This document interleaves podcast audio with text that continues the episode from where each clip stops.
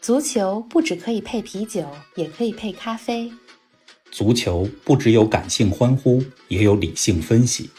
足球不只有皇马、巴萨、梅西、C 罗，也有不为人知但值得歌颂的球队和球员。足球不只是九十分钟的体育比赛，可以贯通世间万象，纵横五洲四海。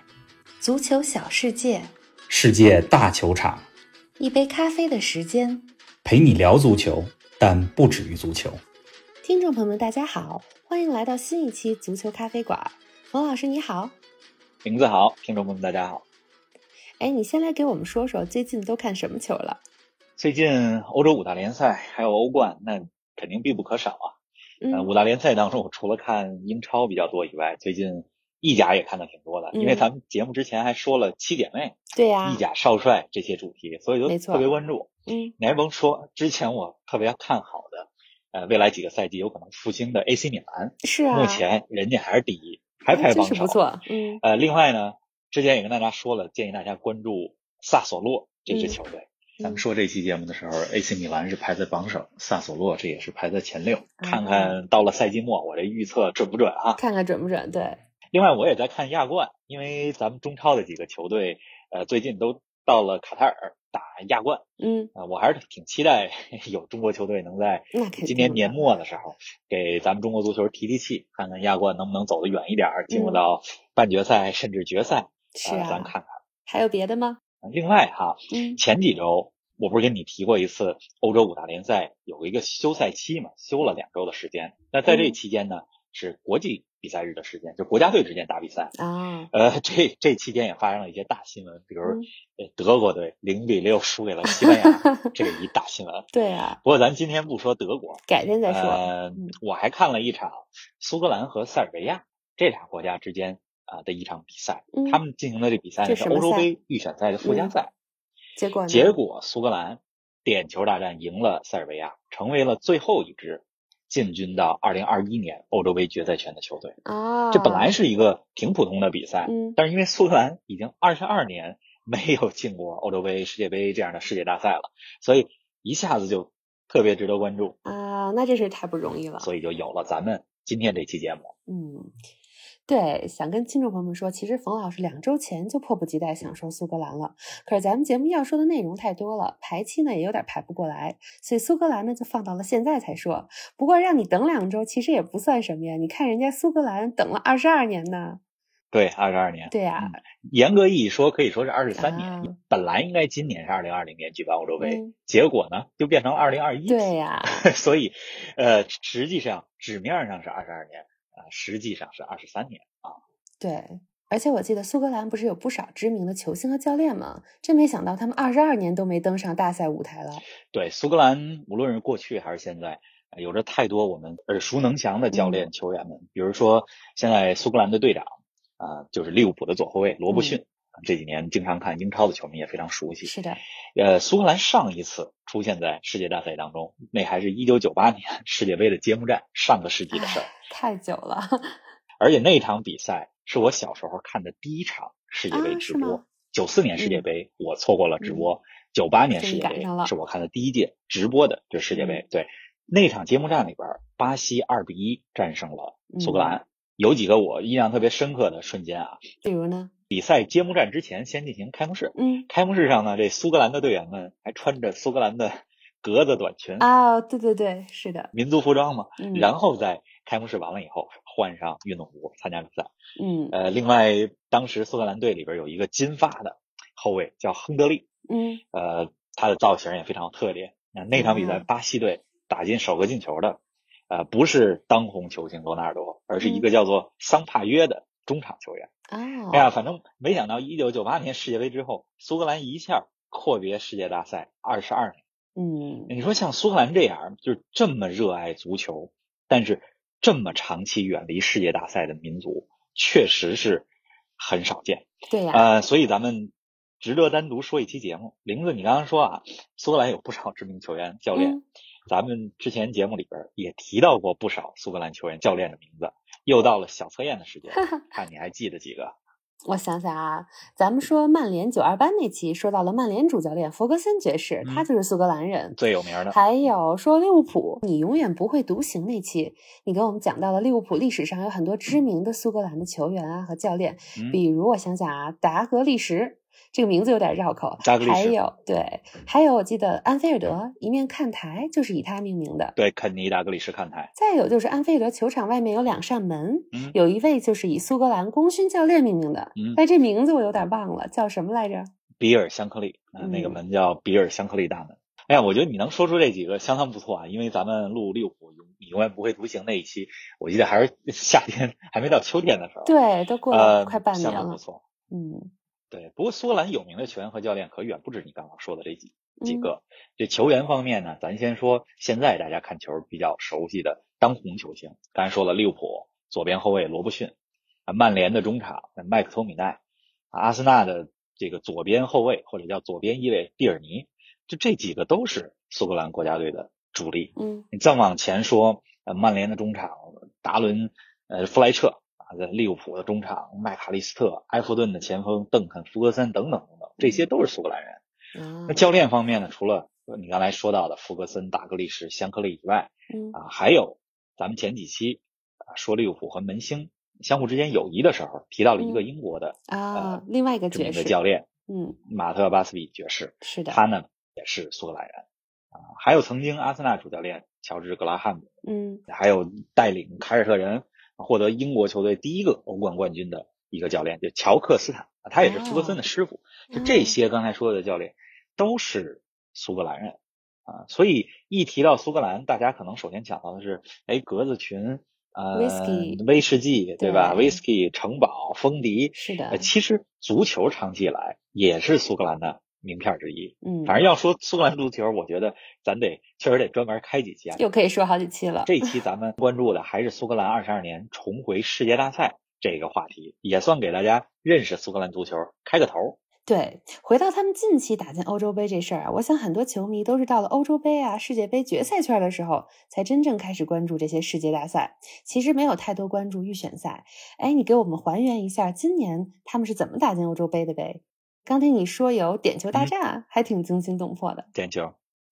对，这次进欧洲杯过程，苏格兰也挺惊险嗯的。嗯，你要知道，就从一九九八年他们参加完了法国世界杯以后，就这过去这二十二年里啊，举办了五届世界杯、五嗯届欧洲杯，加起来一共十届世界大赛，他们都结没果进呢？决赛圈。啊，就连一六年欧洲杯从十六个球队扩到二十四个球队，这嗯扩到二十四个球队是什么概念？也不行这。欧洲一共的球队有五十出头，对这啊，晋级概率接近百分之五十了，苏格兰也没进来。嗯呃，所以就到了这次二零二零年欧洲杯的预选赛嗯，啊、预选赛的赛制呢是分成了好多组，嗯小组的前两名出现，是的，结果这苏格兰不是小组前两名，没有那直怎接么出办现，呢？嗯，但是呢，别着急，这一届欧洲杯还提供了一个落选赛，嗯它就是另外一个进入决赛圈的途径，啊，那就是在欧洲国家联赛当中排位较高，但是没有通过欧洲杯预选赛晋级到嗯欧洲杯的这些球队，可以参加附加赛。啊，那苏格 兰呢，就给符他们合准这备个的附加赛、落选赛的资格， 对嗯，但是他们需要两轮附加赛都取胜，嗯才能进到欧洲杯里。嗯第一轮附加赛，这是十月的时候国际比赛日打的，他们和以色列打成了平局。嗯呃，以色列也有一些球员在中超效力啊，比如说前几年一支广州富力的前锋扎哈维，这也是以色列的头号射手。就苏格兰和以色列打平以后，也打到点球大战了，啊苏格兰点球大战赢了，这是他们几十年来经历的第一次淘汰赛点球大战赢了，嗯之后就要对塞尔维亚了。嗯，呃，塞尔维亚这也是欧洲历来的强队啊。是啊，嗯，这场比赛是在塞尔维亚踢的，呃，谁赢谁进欧洲杯。嗯，苏格兰一直一比零领先，但是九十分钟都快吹哨、快结束的时候，怎么样了呢？呃，塞尔维亚的前锋约维奇，这嗯也是皇马的前锋， 嗯把比分给扳平了， 啊把苏格兰就给拖到了加时赛里。呃，加时赛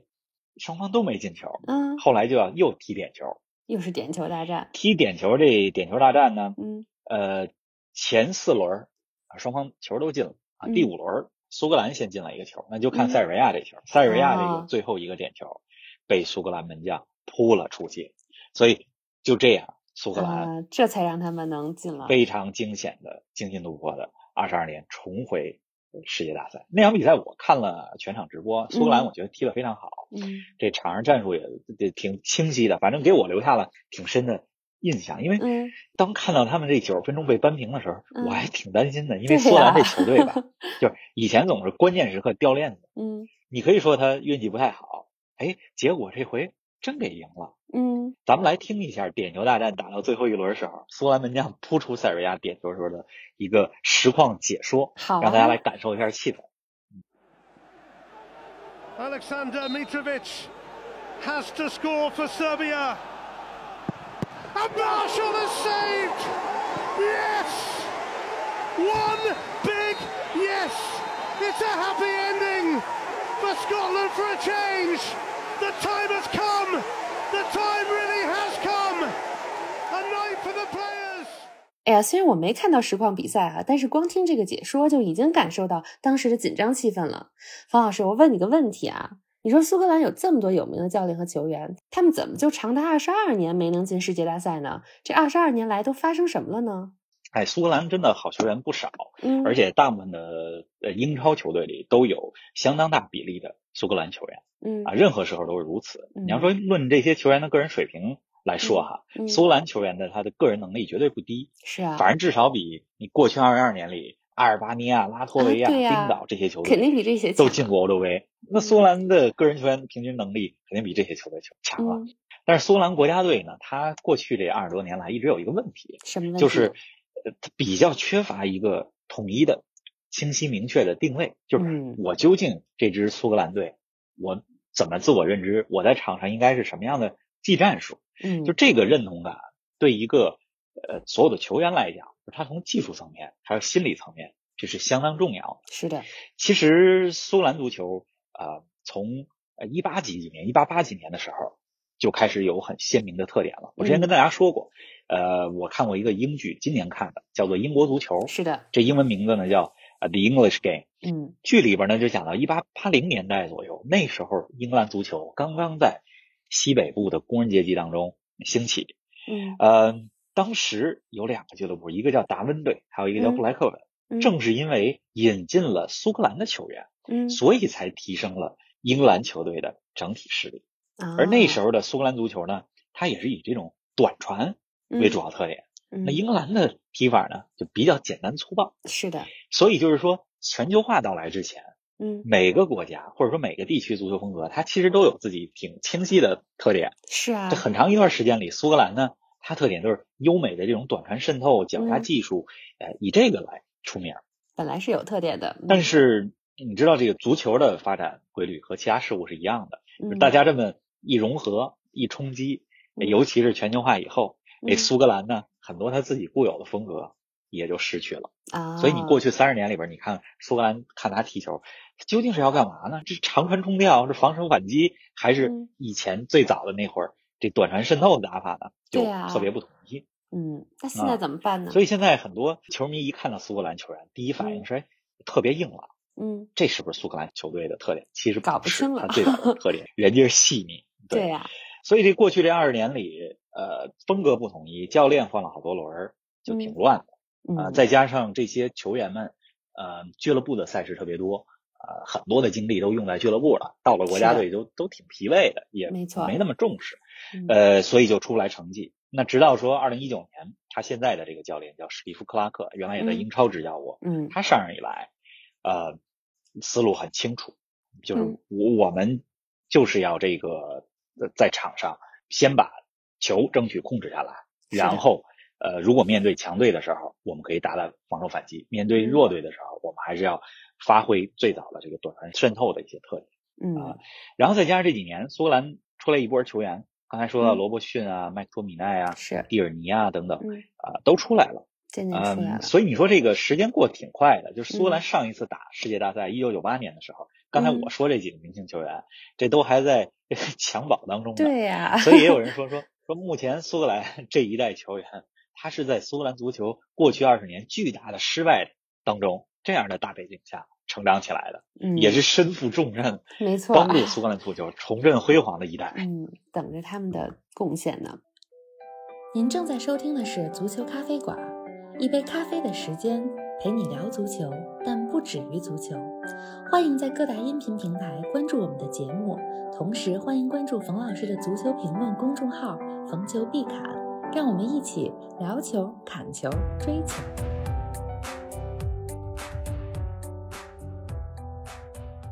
哎，苏格兰足球真的很有历史啊！刚刚你说到的英剧《The English 嗯 Game》，其实冯老师已经推荐大家很多次了。据说这部剧的编剧呢，也是《唐顿庄园》的总编剧，嗯而且也是被称为足球版的《唐顿庄园》。没错，所以感兴趣的听众朋友们，真的可以抽空看一看。啊，总之这么听下来，苏格兰足球有它的历史和传统啊。虽然咱们这期节目不是全方位讲苏格兰足球的专题，但我还是很想了解了解。你说九八年之前，嗯苏格兰足球有哪些值得称颂的时刻呢？苏格兰其实五十年代到九十年代还是相当辉煌的。嗯呃，人家九八年之前一共可进过八次世界杯决赛圈，啊，那很厉害了。呃尤其是七四年到九零年连续五回进到世界杯决赛圈，嗯，就这样的次数频率，你在全世界很放眼强望啊去。，哎，就是强队水平。对啊，呃，咱不说它是一流强队，那也必须是二流强队。是的，而且你别忘了，那时候世界杯不是像现在一样三十二个队进决赛，嗯，是十六个队、二十四个嗯队，那能进去非常不容易的。没错，其实严格意义上来说啊，苏格兰实际上是九次进过世界杯，只不过一九五零那一回，嗯呃，他们获得了资格，但是人家没去。啊，那苏格兰在世界杯历史中比较值得记住的时刻啊，我建议嗯大家如果有哪些时间的呢啊话，可以看看一九七八年世界杯苏格兰和荷兰队那场比赛的一嗯个精彩片段。嗯呃，因为咱们前几期一直在说荷兰一足直球说嘛，荷兰荷兰对还没说完。嗯，七十年代是全攻全守的顶峰时期，那是七的八年世界杯呢，啊、荷兰也进到了决赛，当然最嗯后是输给了阿根廷队。但是在荷兰进决赛之前，他只输给了一支球队，这支球队就是苏格格兰队。啊，啊，苏格兰在小组赛里边三比二赢了荷兰。我要是想让大家看的是苏格兰赢荷兰那场球，嗯苏格兰队的有一个球员叫格米尔，嗯他打进了一个特别精彩的进球，他是在右边路突破啊，过了荷兰队的三个后卫，然后嗯面对守门员推射远角破门，那个啊球也被称为世界杯历史上最精彩的进球之一，五个之一吧。然后那球呢，啊还有一个呃中国中国的球迷们还给他起了一名字叫“什么千里名儿走单骑啊，”，所以你搜“千里走单骑”，一九七八到世时候界去杯看就看这出来的场就是这苏格兰球员嗯哎，那场比赛当中，荷兰队呃，虽然克鲁伊夫没有去一九七八年的世界杯，但是荷兰队中全攻全守的那波人，伦森、布林克、内斯肯斯、雷普这些人都在。哎呀，冯老师说起荷兰队还是如数家珍啊， 呃对我这迫不及待，将来这个过一两周咱就得说荷兰第三期 了。啊嗯这个苏格兰它也是一个经常被命运捉弄的球队，嗯，他怎们么说？八回进到了世界杯决赛圈儿，嗯但是呢，这八回到了世界杯以后，小组都没能出现。啊嗯而且其中中三回都是跟其他球队同分儿的情况下，这因为但是净净胜球的劣势没能出现，啊，就挺背的。你看对一呀九七八年，他就是赢了荷兰，嗯跟荷兰同分儿，但嗯是因为赢球的比分不够没有大人，家所以大把嗯荷兰给送出线了，自己被淘汰了。对呀、看来命运的轮回都是依次而来的啊！苏格兰经历了这么多点儿背的时候，结果今年这不连赢了两场点球大战之后进军了欧洲杯吗？嗯，我还是比较相信，如果要是放在一个比较长的时间线来看，运气在足球世界里其实还是守恒的。嗯，就是您不是点儿背，而是那个这时间还不够长，还得再等等才能这个时来运转。 对，只要等得久。对，冯老师，刚刚你讲到一九五零年苏格兰获得世界杯参赛资格了，但是没去，嗯哎，这个是怎么回事儿啊？嗯。其他国家队都是奋斗多年争取打进世界杯，苏格兰怎么有这种好事儿还往外推啊？哎，这个还真的有点说头。嗯，啊，你刚才说其他国家都削尖了脑袋，就赶紧让我们进去吧。对这呀、苏格兰人家不去，这是呃有一段历史的，就是嗯在世界杯这个赛事举办之前，嗯，在英国呢，它就有一项传统的足球赛，叫什么呢？叫大英帝国四角足球赛。啊，这英文名字呢叫 British Home Championship 嗯啊，它这个参赛球队实际上就是现在英国的四个地区：英格兰、苏格哦兰、威尔士和北爱尔兰。嗯啊，其实到现在都是这样，在嗯国际足球的赛事当中哈，英国呢一直是派出四个队是的，啊，这也是比较特殊的。对啊但是你像在奥运会这些以国家为代表的赛事，就就只只能能有是英国统一的英国队了。对，呃，咱们话题回到一九五零年啊，嗯因为在很长一段时间里，英国的足球水平在全世界都是领先的，嗯所以国际足联呢，它在制定谁能进到世界杯的这个参赛规则的时候，就规定了说，只要在大英帝国四角锦标赛，就这四支队里，你获得了冠亚军，啊，直接就可可以以进进吗？军世界杯。啊，就这四个队里边有俩嗯能进世界杯，嗯毕竟英国足球水平在全世界都比较强嘛。对啊，但是苏格兰足协说哈，说嗯你们这个晋级的规则太宽松了，嗯我们呢，就是我们只有在获得这个大英四角赛冠军的情况下，我们才踢世界给杯，自己加了一道，那才是真正的荣誉。嗯嗯结果这一九五零年的四角锦标赛，这四角锦标赛刚才咱说了，比世界杯历史还长，在对啊嗯一八八几年的时候就开始踢，一九五零年的这个赛事，英格兰获得了冠军，苏格兰获啊，得了亚军。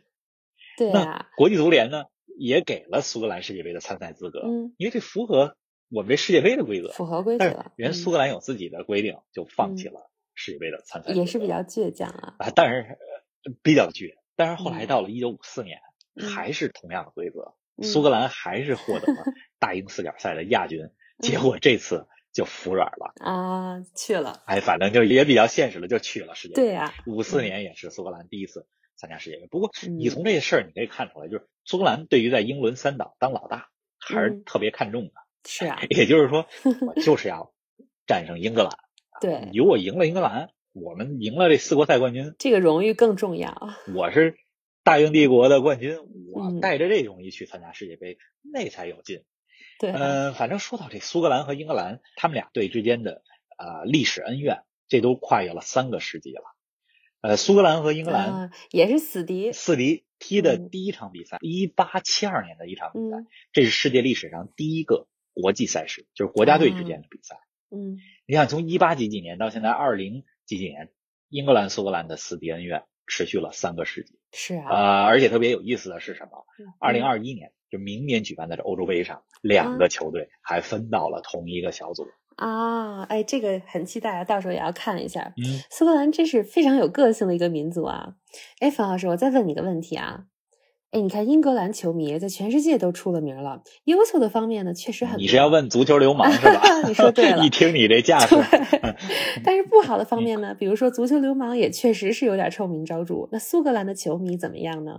哎，人苏格兰球迷比英格兰球迷要文明不少。口碑比较好、呃是，吗？这个苏格兰对足球的热爱嗯和英格兰一样，宗教般的热爱啊、啊，但是极端的行为要比英格兰的球迷少挺多。咱之前还是比较理智讲到了欧洲俱乐部的赛事，这嗯个英格兰球迷在客场闹事儿，然后球队对被呀罚空场比赛不能主场比赛，这事儿多了。嗯那苏格兰的球迷呢，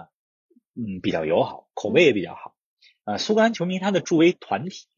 嗯呃，每个球队都有一个就是支持者的助威团体，比如对荷兰对吧，成衣军团，对对是吧对那苏格兰叫什么军团呢？人叫塔坦军团，对，它是从英文来的，就是 Tartan 嗯 Army。这个 Tartan 指的就是有格子图案的苏格兰短裙，啊，所以你从这名字里来看，非常有民族特色。是的，是的， Tartan Army，这就是苏格兰球。嗯嗯，哎呀，我也特特别希望那个二零二一年明年夏天欧洲杯举办的时候，嗯嗯，全球疫情能结束，球迷们可以回到球场来嗯看球。而且二对零啊二一年的欧洲杯，它是一个在全欧洲十二个不一样的城市举办的一届大欧洲、跨欧洲的欧洲杯赛，嗯，而且苏格兰的格拉斯哥也是其中的一个举办城市，所以特别期待看台上能看到，哪怕是电视画面上能看到苏格兰的球迷们在看台上，以及隔着屏幕能听到他们的歌声。当然了，嗯那个时候如果能去欧洲看欧洲杯，那就对太啊美妙了。不过还是咱先呃期待这疫情先结束吧。对呀、要是能去现场就太好了。哎呀，转眼咱们节目又到尾声了。以前我对苏格兰足球完全不了解，更是没怎么看过他们的比赛啊，嗯只是看过一些在英超踢球的苏格兰球员。嗯，看来二零二一年看欧洲杯的时候，可以重点关注一下这个有着悠久历史、时隔二十二年终于重回世界杯赛场的苏格兰队了。没错。哎，冯老师，关于苏格兰和欧洲杯，你还有什么想让大家特别关注的吗？苏格兰咱们就说这么多吧，将来再详细讲讲。但是我在这儿呢，特别想提另外一个球队，嗯叫北马其顿。啊，他们和苏格兰一样，也是最后时刻通过附加赛，就是落啊选也赛是一种方进式到欧洲杯决赛圈的。对嗯，二零二一年欧洲杯是北马其顿这国家第一次参加世界大赛，嗯呃，他们是一个只有人口二百万出头的一个小国啊、啊在巴尔干地区，嗯，南欧，呃，而且之前一直叫马其顿，在二零一九年的时候，因为呃一些和希腊之间的这个政治原因，改到了、改成了北马嗯北其马顿其，国名儿都顿改了。对呀，嗯，一个小国能进到欧洲杯非常不容易，而且在呃最后附加赛就落选赛当中，呃嗯打入制胜一球的是他们的当家球星潘德夫。潘德夫今啊年已经三十七岁了，经常看意甲的球迷应该对潘德夫比较熟悉。嗯呃，因为在意甲，潘德夫踢了十七个赛季，嗯呃，他跟随国米获得过二零一零年的三冠王，嗯所以作为一个三十七岁的老将，能够在退役之前带领自己祖国，又是一个小国，第一次嗯登上世界大赛的舞台，嗯，我得觉得也算是呃功成圆满。对呀，咱也可以嗯期待一下北马其顿，看看这个最不被看好的球队在二零二一年的说不欧洲杯定是上个黑马能，否给大家带来奇迹。对，欧洲杯嗯从来是一个、呃不缺少奇迹的地方，从丹麦到希腊，再到冰岛，呃，咱看看北马其顿吧。对我们说过很多。行啊，说到北马其顿和潘德夫，上周冯老师还专门写了一篇球评，叫做《潘德夫的十年之间：从国米三冠王到北马其顿国家英雄》。欢迎大家关注冯老师的微信公众号“冯球必侃”，也欢迎大家继续收听我们的节目。那咱们下一期节目不见不散啦！不见不散。